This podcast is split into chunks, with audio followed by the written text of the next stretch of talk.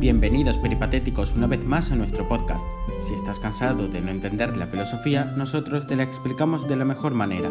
¿Preparado para alcanzar la verdad? ¿Alguna vez os habéis preguntado la importancia verdadera que tiene la filosofía en la sociedad y en nuestro día a día? Pues en este podcast vamos a resolver las dudas acerca de este tema y a tratar otras, por lo que comenzamos. La filosofía antes de empezar, quiero destacar que es el amor por la sabiduría, tal y como entendían los antiguos griegos y que se preguntaban acerca de materias tan fundamentales como puede ser la existencia, el conocimiento, la verdad o la moral. Cuestiones universales tan primordiales que atañen al ser humano, desde su base como ser con conciencia de su propia existencia en el mundo.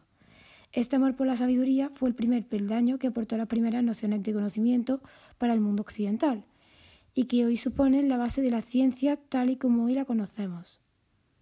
Por eso podemos encontrar la importancia de la filosofía en su propia existencia, como disciplina que ha servido como constituyente sobre el que se han construido el resto de ciencias de estudio. La filosofía ha creado la cultura, que son los ojos mediante los que la sociedad occidental comprende el mundo que le rodea, y por eso no solo es importante, sino que se constituye la piedra angular sobre la que cierne la existencia de los valores actuales que manejamos a diario, sin que seamos conscientes de ello. A pesar de que en la actualidad la valoramos muy poco, casi nada, esta ciencia es la primera que ha fomentado el avance y los progresos del ser humano en casi todas las demás disciplinas científicas, políticas, sociales y a través de la pregunta, pero sobre todo mediante el razonamiento intelectual. Esto es lo que sitúa a hombres y a mujeres por encima del resto de seres vivos que pueblan el planeta, ya que mediante la práctica de la virtud se dirigen hacia la búsqueda de la verdad. Estos son los axiomas principales para la filosofía. Y así la filosofía ha alimentado durante siglos la curiosidad de los hombres y mujeres, los que le han llevado a analizar y reflexionar sobre el mundo que les rodea, llegando a profundizar en el conocimiento desde un punto de vista objetivo. En consecuencia, la filosofía se puede considerar como la madre del pensamiento científico, mediante el que se llega a conclusiones a través de la creación de hipótesis que respondan a la pregunta ¿qué es? ¿cómo? ¿por qué? Estas son las preguntas gracias a las que podremos entender la realidad, o al menos si no fuera posible acercarnos a ella, siempre gracias a la filosofía, porque nos enseña el pensamiento crítico, estudiando el razonamiento lógico y estableciendo las principales diferencias entre la teoría y la puesta en práctica de la misma.